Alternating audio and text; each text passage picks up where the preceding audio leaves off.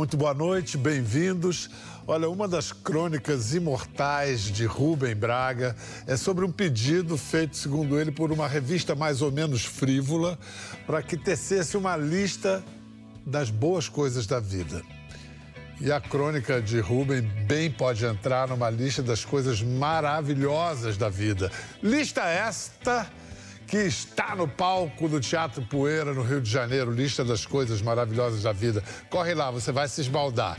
Vai ser recebido pelo nosso convidado de hoje, que multiplicou a lista maravilhosa a partir da história de um menino que faz de tudo para lembrar a mãe entristecida das boas coisas da vida.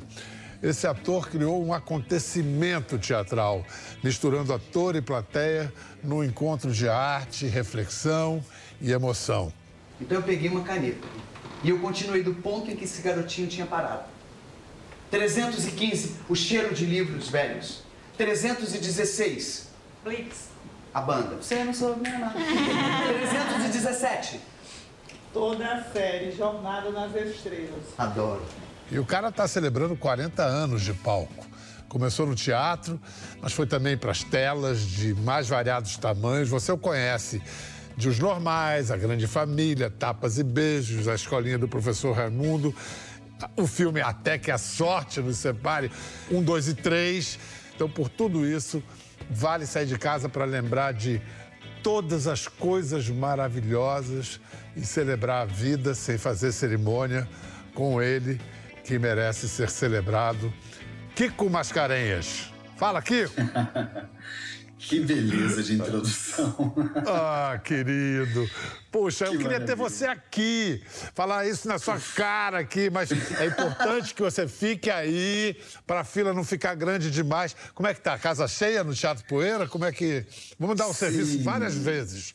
Tá indo Casa de, lotada. de quinta a domingo? De quinta a domingo, quinta a sábado, 21 horas, domingo, 19 horas. E a gente está tendo casa lotada. Isso é uma, isso é uma maravilha, né? Eu acho, acho não, acho que as evidências apontam que à vista havia uma abstinência de parte dos criadores, de vocês, e da plateia também com o teatro, porque, cara, tem um monte de peça bombando ao mesmo tempo, enchendo Sim. casas de espetáculos. A pandemia criou. é, o espetáculo é danado, o teatro é danado para nascer de novo, né? Sempre está nascendo, né? É, é, é, até porque ele não morre nunca, né? Ele só finge. Ele finge, Finge de de morto. morto. Que é próprio do teatro. Para quem ainda não teve a, a sorte de assistir todas as coisas maravilhosas, é, conta o que é a peça, por favor. Vende aí naquela capricha. Ah, Todas as Coisas Maravilhosas é uma peça. É, é como você falou, é a história de um menino que descobre que a mãe não consegue ver nada na vida que faça ela continuar vivendo. E ele não entende sobre depressão, ele não entende sobre tentativa de suicídio. O que ele entende é que aquela mãe não consegue ver ah, nada que vale a pena. Então ele tem essa ideia, aos sete anos, de escrever uma lista de tudo que seja maravilhoso para que essa mãe consiga enxergar as belezas, as maravilhas da vida. O que acontece é que ela não desiste. Ela não só não melhora, como ela não desiste. Então, essa tentativa ela acontece várias vezes ao longo da vida dele. Essa peça não é sobre depressão e suicídio. Essa peça é uma, é uma, é uma peça que fala sobre não desistir. É um filho que não desiste da mãe, é, ele não desiste de construir essa lista, ele não desiste de pensar em coisas boas. Que maravilha, cara. Que argumento, mas que coisa deliciosa. Fiquei lembrando que é uma Sherazade ao contrário, porque a Sherazade contava história para que ela não morresse. Ele conta história para que a mãe não morra, né? Que lindo, cara. E a estrutura da peça, ela, ela propõe um jogo com a plateia. Então existem várias, várias janelas de improviso ah, dentro da- dessa dramaturgia e o público participa desde o início. Posso te dar um exemplo? Antes de você dar um exemplo, eu vou mostrar um exemplo e depois você dá um outro exemplo. Vamos mostrar um exemplo dessa cerimônia de comunhão com o público. Eu e a Sam nos casamos um ano depois de terminar a faculdade. A Sam me pediu em casamento. Porque eu sou muito. Ela fez a coisa toda, ela ajoelhou, fez. Vamos mostrar pra eles como foi, Sam? Foi fácil, foi lindo. Então, eu levei a Sam pra conhecer o parque lá perto da casa dos meus pais. Tava contando pra ela que era por ali que eu passeava com o chocolate quando era criança. Tava chuviscando um pouco. De repente, a Sam, ela parou. E eu continuei andando. Porque eu achei que ela tinha parado para amarrar o cadastro do sapato. Porque quando eu virei, ela estava ajoelhada.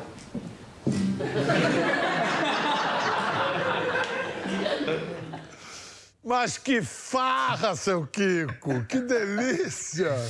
Vem cá, você, você sabe que é muito delicado esse negócio de fazer público participar. Algumas pessoas podem entrar em pânico. Você tem que lidar com Sim. muita delicadeza, né? Sim, a ideia é essa. Então, eu ia te falar sobre isso. Ah, o exemplo, acho que o primeiro exemplo que é de envolver a plateia é, um, receber todo mundo afetuosamente, pessoalmente. Eu, eu abraço e beijo toda essa plateia, desde quando eles entram. Depois Antes da peça explico- começar, quer dizer, a peça já começa na entrada deles. Exatamente, a peça já começou, é que ninguém sabe. então existe essa, essa preparação, quer dizer, é, receber é, as pessoas ali e eu começo a explicar, enquanto eu estou cumprimentando as pessoas, eu começo a explicar e a falar que eu não posso contar essa história sozinho, que eu ah, de verdade preciso da colaboração, é, né, da intervenção de cada um. E você percebe nessa conversa e nesse encontro, você já percebe quem está aberto e quem está fechado ao jogo. Claro, então aí você, com a sua sensibilidade, já saca isso, já preserva esses e já Sim, busca aqueles que já estão mais exatamente. mostrando, né? Tirando as, as manguinhas de fora. Que legal, que legal. Agora, eu adoro a história da revelação de sua vocação. É uma coisa extraordinária. Você, esse cara, ele desenhava, era um cara ligado a desenho, tinha um traço bom. Um dia ele foi ao cinema. Ao sair do cinema, uma moça passa por ele. E aí o que acontece, Kiko Mascarenhas? Foi ao cinema sozinho numa tarde, não lembro nem que filme que era. E quando eu saí, eu encontrei essa menina, uma moça assim, loura. é, devia ter minha idade, ela devia ter, sei lá, 17, 18 anos. E ela falou: Oi, você é ator, né? E eu falei: Não. E ela disse: Claro que você é ator. Amanhã vai ter um teste. E me deu um endereço. E foi embora. E eu nunca mais vi essa garota na minha vida. Mas eu fiquei com aquele, endere- com aquele endereço na cabeça e pensando. Primeiro, por que, que ela tinha dito aquilo? Por que, que ela tinha achado que eu era um ator? De onde é que ela tirou aquilo? É, e eu nunca tinha lido um texto de teatro na minha vida, não sabia. Eu, eu já tinha ido ao teatro algumas vezes, mas eu não. Eu, não, eu achava que o ator é, ele nascia pronto, não, não existia. eu tinha a menor ideia. Bom, aí fui nesse teste. E por incrível que pareça, eu passei, fui aprovado. E, não- e aí eu não parei mais. Gente, e foi aprovado para uma montagem, a adaptação do maravilhoso romance, não vou lembrar o nome do húngaro agora, mas traduzido pelo Paulo Rone, Os Meninos da Rua. Paula. Aquela... Isso, isso, Ferenc. Aquela maravilha de história. Cara, essa Uma história... da, desculpa, é, tipo uma assim, adaptação, uma adaptação do Cláudio Botelho. A primeira Sim. adaptação do Cláudio Botelho para o teatro. Demais, demais. Que, que começo. Então, ele nunca mais viu essa moça, porque é uma moça de outro mundo, né? Ela desceu lá, baixou, só para dar esse passe para ele. Assim como, quando ele entrou na televisão, também estreou lá no outro mundo. Vamos lembrar de A Viagem. Que maravilha.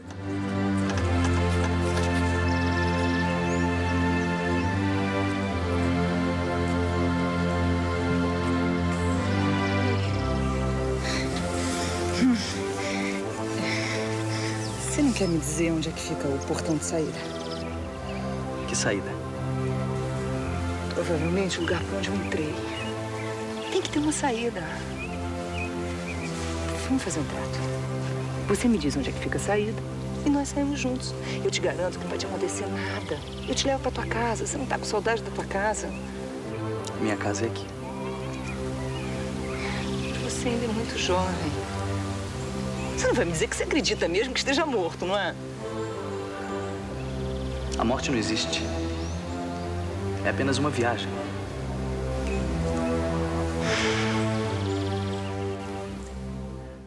Menino bonito. que pedreira falar esse texto, hein? Como é que você encarou isso? É, pois é, porque hum, é muita responsabilidade para você falar esse texto, né, Bial? Porque é, você está mexendo com a crença dos outros, não é simplesmente um texto, é uma filosofia. Então, assim. Mas com a crença dos outros, né? Não a sua, né? Então... Pois é. Aí é que aí é que morava a dificuldade. É ter que falar isso com, com o máximo de credibilidade possível, mas sem crer teatro, fazendo de conta. Sim, exatamente, exatamente.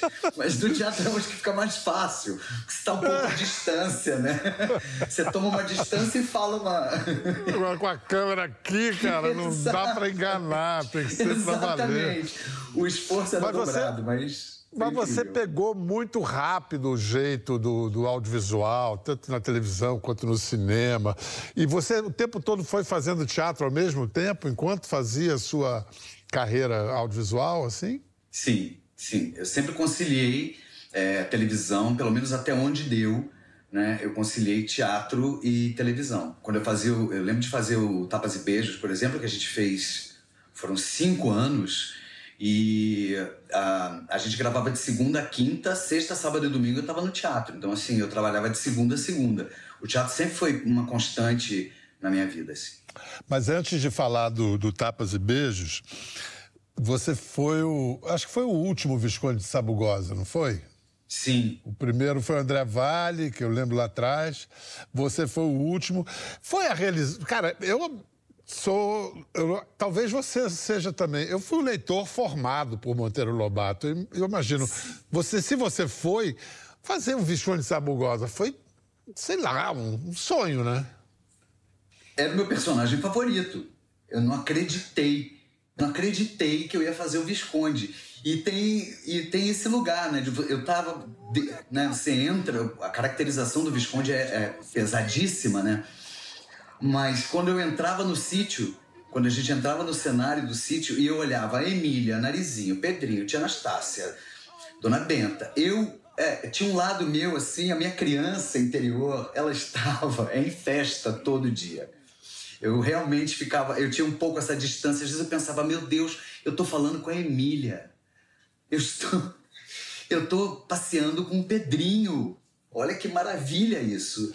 Escuta, em Tapas e Beijos, antes de você ser o canalha Tavares, você também foram forças do além que lhe escalaram como Santo Antônio. Que história foi essa? Essa escalação, essa escalação foi curiosa, assim, porque foi chamado para fazer Santo Antônio, né? Que era né, o santo de devoção de Sueli. E, e nós tínhamos nos preparado e as referências todas chegaram, a gente conversou muito sobre. E a ideia era que Santo Antônio ia ser uma espécie, assim, ia ser Exu. A referência era Exu. Eu ia beber, eu ia fumar charuto. Então, construí tudo em cima dessas referências, óbvio. E aí, no dia, no dia, no, na estreia, no dia que eu ia estrear a gravação, era já eram as últimas cenas do dia, e eu lembro Maurício Farias, diretor, um gentleman, assim, um, um príncipe é, chegou para mim e disse: Kiko, pois então, a gente recebeu uma orientação agora, a gente vai ter que mudar essa referência. É, é um herê. É um herê. Ela não vai te dar bebida, ela não vai te dar charuto, ela vai te dar bala, ela vai te dar é, pirulito. E aí, na, mas a gente estava falando de vamos, vamos gravar agora. Então, assim, tudo que eu tinha construído, eu tive que, é, na mesma hora, mudar. Então, todas as chaves eu virei todas as chaves. Eu ia trabalhar no grave, virei a voz pro agudo. Eu ia trabalhar ele mais pesado, fiz ele mais leve. É, foi, foi muito instantâneo. Foi assim. Uma, foi macarrão instantâneo. Prepara e vai, e come. Olha, sabe de uma coisa? O problema é que Deus colocou um homem para cuidar desse negócio. Tinha que existir uma santa casamenteira que mulher que entende de casamento. Quer saber do que mais? Olha aqui. Enquanto você não me arrumar um casamento decente, você vai ficar de castigo, de cabeça para baixo. Eu tenho pena do homem que casar com você. Olha. Olha, tá? Não, não, não, não. Bença. Ah, e foi e aí depois depois Santo Antônio saía da próxima temporada e em vez de ser demitido te arrumaram o Tavares Sim, porque sim, porque Santo Antônio perdeu a função na história. As duas casaram. Ah, elas Então, encontraram, claro, Sim, claro. exatamente. Então, Santo Antônio não fazia o menor sentido. E aí o Cláudio Paiva fez uma reunião para contar o, o- na próxima temporada o destino de cada personagem. Então ele foi falando, bom, a Sueli fica com, com fulano, Beltrano, não sei o quê, você, quem vai arrumar um namorado, a outra vai não sei o quê. E ele foi explicando para todo o elenco o que, que ia acontecer e eu tava ansiosíssimo, assim, né? E aí ele falou, aí quando terminou, ele falou, bom, então é isso. Aí a André Beltrão falou assim, peraí, você não falou do Kiko. Aí ele falou, ah, claro, ah, olha, Santo Antônio saiu. Aí eu fiquei olhando pra cara dele.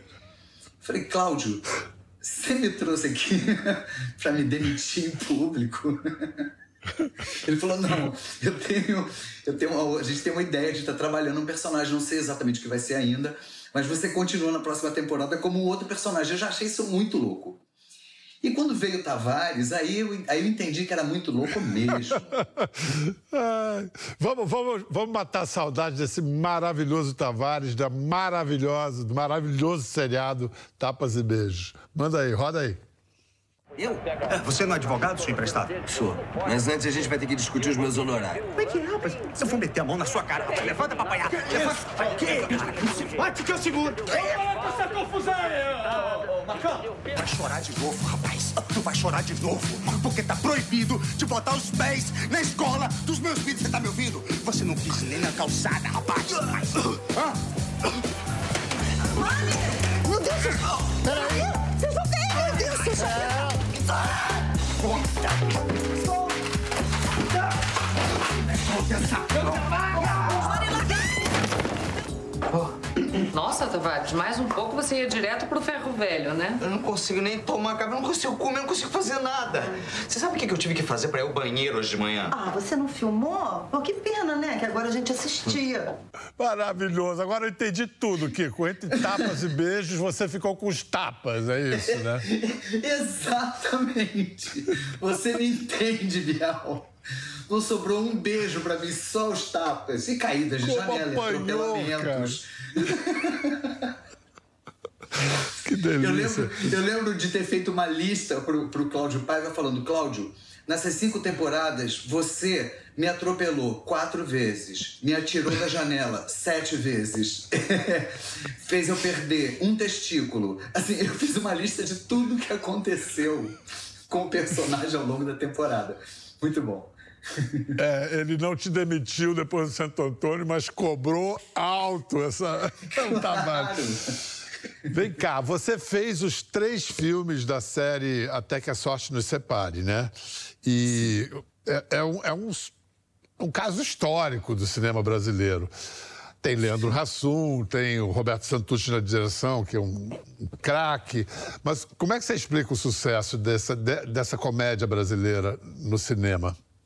Eu acho que tem muito do carisma do Leandro para fazer esse personagem, que é um personagem. Eu acho que as pessoas se identificaram muito com essa coisa desse, desse homem que ele não acerta financeiramente e quer ter uma, uma, uma, uma vida de rico, mas ele sempre erra.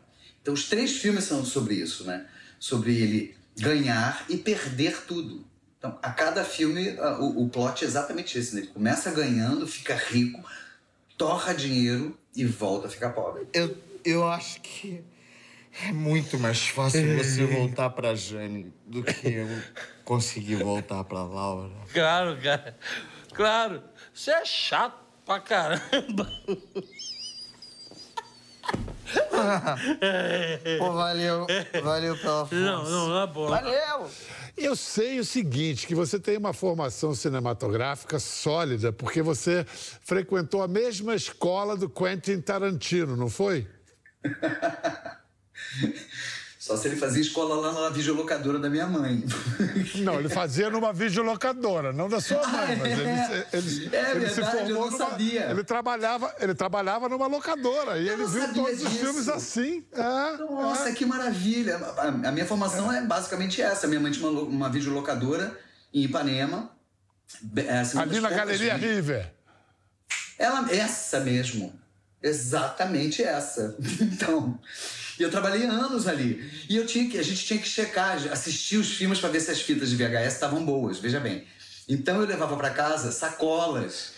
Todos os dias, ou pelo menos final de semana, eu lembro de me internar em casa e assistir tudo. E aí eu pude, eu pude conhecer o cinema a fundo, tudo que você puder imaginar. Eu assisti tudo. É, eu, por exemplo, assisti, acho que assisti todos os filmes, é, todo o cinema mudo que, é, que, que, tinha, se conseguir ter acesso a isso, eu acho que eu não conseguiria nunca.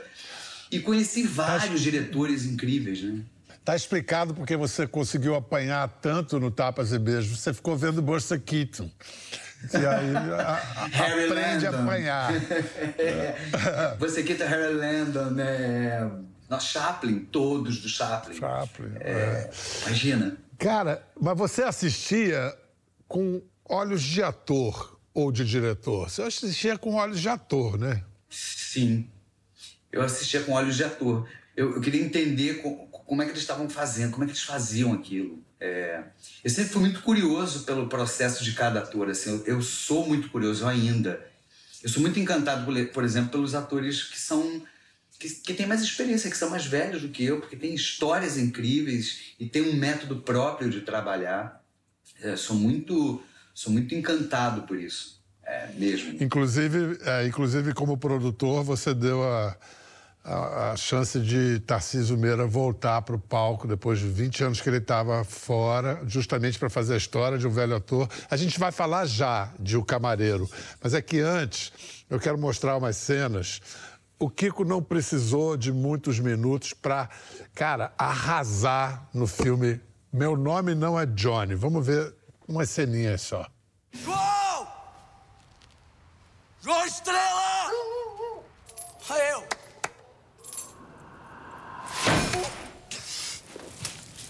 Tu vai trabalhar direto daqui? Pô, daqui eu vou direto pro consultório, rapaz. Vai analisar alguém?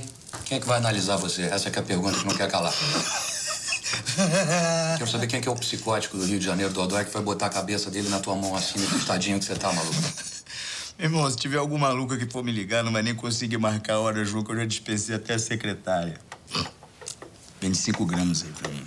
Tem essas duas gramas aqui, que eu só tenho essas cinco aqui pra vender pra uma galera. Eu já fechei o balaio, não, já fechei o balaio vamos trocar, hoje. Vamos trocar aí, vende essas cinco aí pra mim, duas você passa pro resto do povo. Qual é a tua, João? Pô, meu irmão, aqui, ó. Eu tô com dinheiro, qual é a diferença que tem meu baixo dinheiro? na porra da minha casa? Eu tô falando baixo, João. Qual é a diferença que tem o meu dinheiro pra esses caras, meu irmão? Não grita na minha cheque, casa, não, não grita Tô na com dinheiro, porra da João. minha casa, Posso... caralho. Eu não, não tô gritando, não tô falando baixo, meu irmão.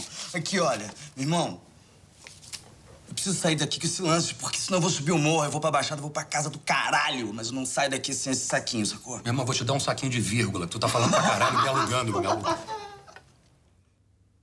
Muito impressionante, cara. Muito impressionante, Kiko. Como é que você. Primeiro, esse cara existia na vida real, que nem o João Estrela existiu? Sim. Eu descobri que ele, ele existiu, ele, ele era um psicanalista, é, é, viciado em cocaína. E, e teve um final trágico, assim, né? É, no filme, ele é o cara que entrega o Johnny pra polícia. Na vida real, não. Não foi ele. Uh, mas ele tem um fim trágico, assim, ele, ele foi né, se deteriorando por causa da droga. Ele com.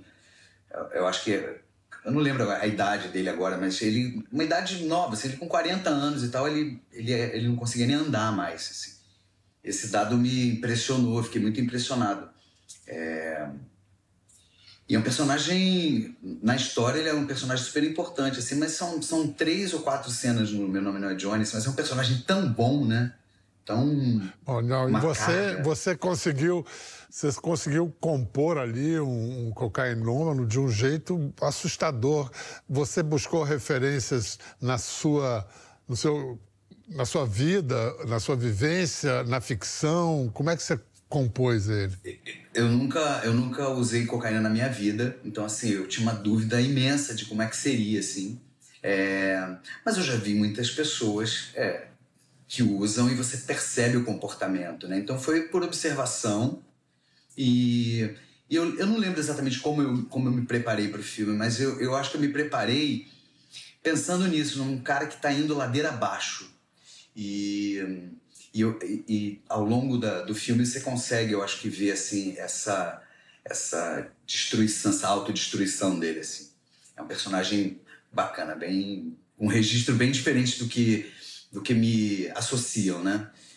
Eu estou muito associado sempre à comédia. Exato, você está sempre associado a, a, a, fazer a gente rir. E me parece que não só você tem a facilidade de fazer os outros rirem, como você também tem o riso fácil. Tenho. e é de família, você sabe, porque minha família ri de tudo. A minha, ah, é? A minha família. Ah, minha, eu, tenho, eu tenho uma mãe muito bem-humorada.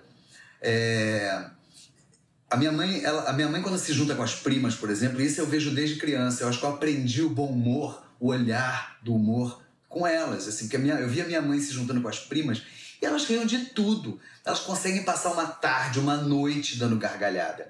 Elas conseguem rir em velório, Bial. Elas conseguem de verdade se divertir, de cho chorar de rir. As pessoas acham que elas estão chorando, elas estão rindo.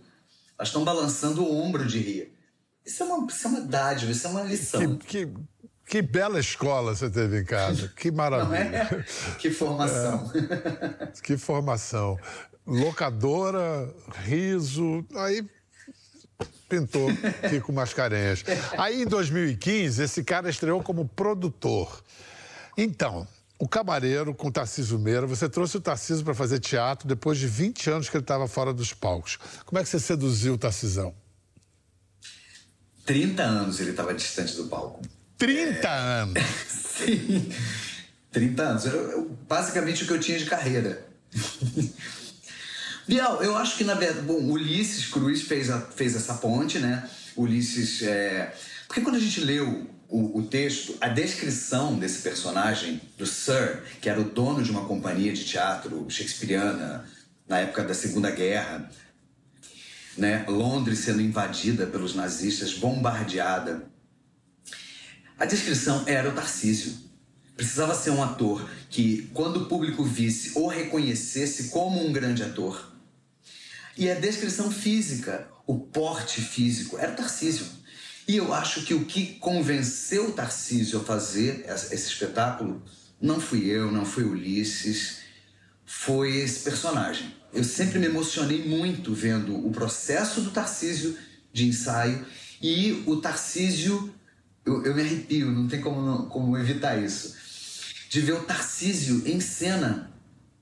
Porque o Tarcísio ele estava com uma, uma saúde debilitada, ele caminhava muito lentamente, é, ele tinha uma questão respiratória séria, a gente tinha uh, tubo de oxigênio respirador, camarim, oxigênio. um respirador uhum. para ele, assim, né? Mas esse homem entrava em cena, Bial, todo dia. Esse personagem entrava correndo em cena. O Tarcísio vinha andando lentamente pelo teatro, mas na hora de entrar em cena ele entrava correndo, batia as duas mãos numa parede, começava a falar com aquele vozeirão e a plateia delirava. A entrada dele era sempre acompanhada de um ah. Era muito lindo de ver isso. Você tem que aprender a esperar, esperar, esperar e fazer um esforço enorme para esquecer tudo que você está arriscando, porque você está arriscando a vida minuto a minuto. Você tem que encarar a plateia da estreia de frente, aquela a quem você entrega a sua alma. Que lindo, que lindo você ter proporcionado isso para ele e para todos nós. Que coisa linda. E ele para mim. É. Aprendi muito com ele. Esse ano você completa 40 anos de teatro, Kiko. Isso é data que jornalista gosta, às vezes o próprio ator não dá tanta bola. Mas a gente sempre para para pensar. E você é um cara que ama o teatro como você ama. O que, que mudou no teatro brasileiro em quatro décadas?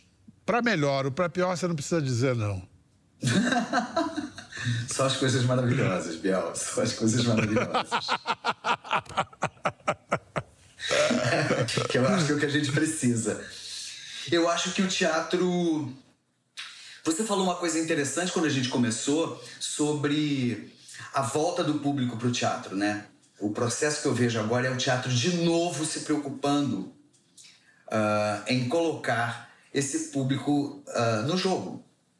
Eu falo da minha peça, mas eu falo que eu, uh, em, em algum momento o teatro ele parece que ele não se preocupou com o público. é, ficou uma coisa meio só eles o sabem. As pessoas, você via peças que eram tão cifradas, tão herméticas, que distanciavam o público de uma maneira assim, era às vezes é tão simples contar uma história. E, e você via às vezes aquilo tão cifrado, a pessoa ia ao teatro uma vez, a primeira vez, digamos. A pessoa entra no teatro a primeira vez, ela vai assistir uma peça. E se ela sai dali sem entender, ela começa, um, a achar que ela é burra. Dois, que aquilo não é para ela. É. Então, a gente você desconstrói a plateia ao invés de formar a plateia. Não, e aí você fazer uh, todas as coisas maravilhosas agora é lindo, porque é isso, incluir a plateia, né? Retomar essa ideia central do teatro, que é o que você falou, um encontro de gente. E Sim. vamos dar o serviço mais uma vez. Teatro Poeira, no Rio de Janeiro, quinta, sexta e sábado, às nove. Isso. E domingo às dezenove. Obrigado, Kiko. Eu que agradeço. Obrigado. Beijo grande. Beijo para vocês. Quer ver mais? Entre no Globoplay.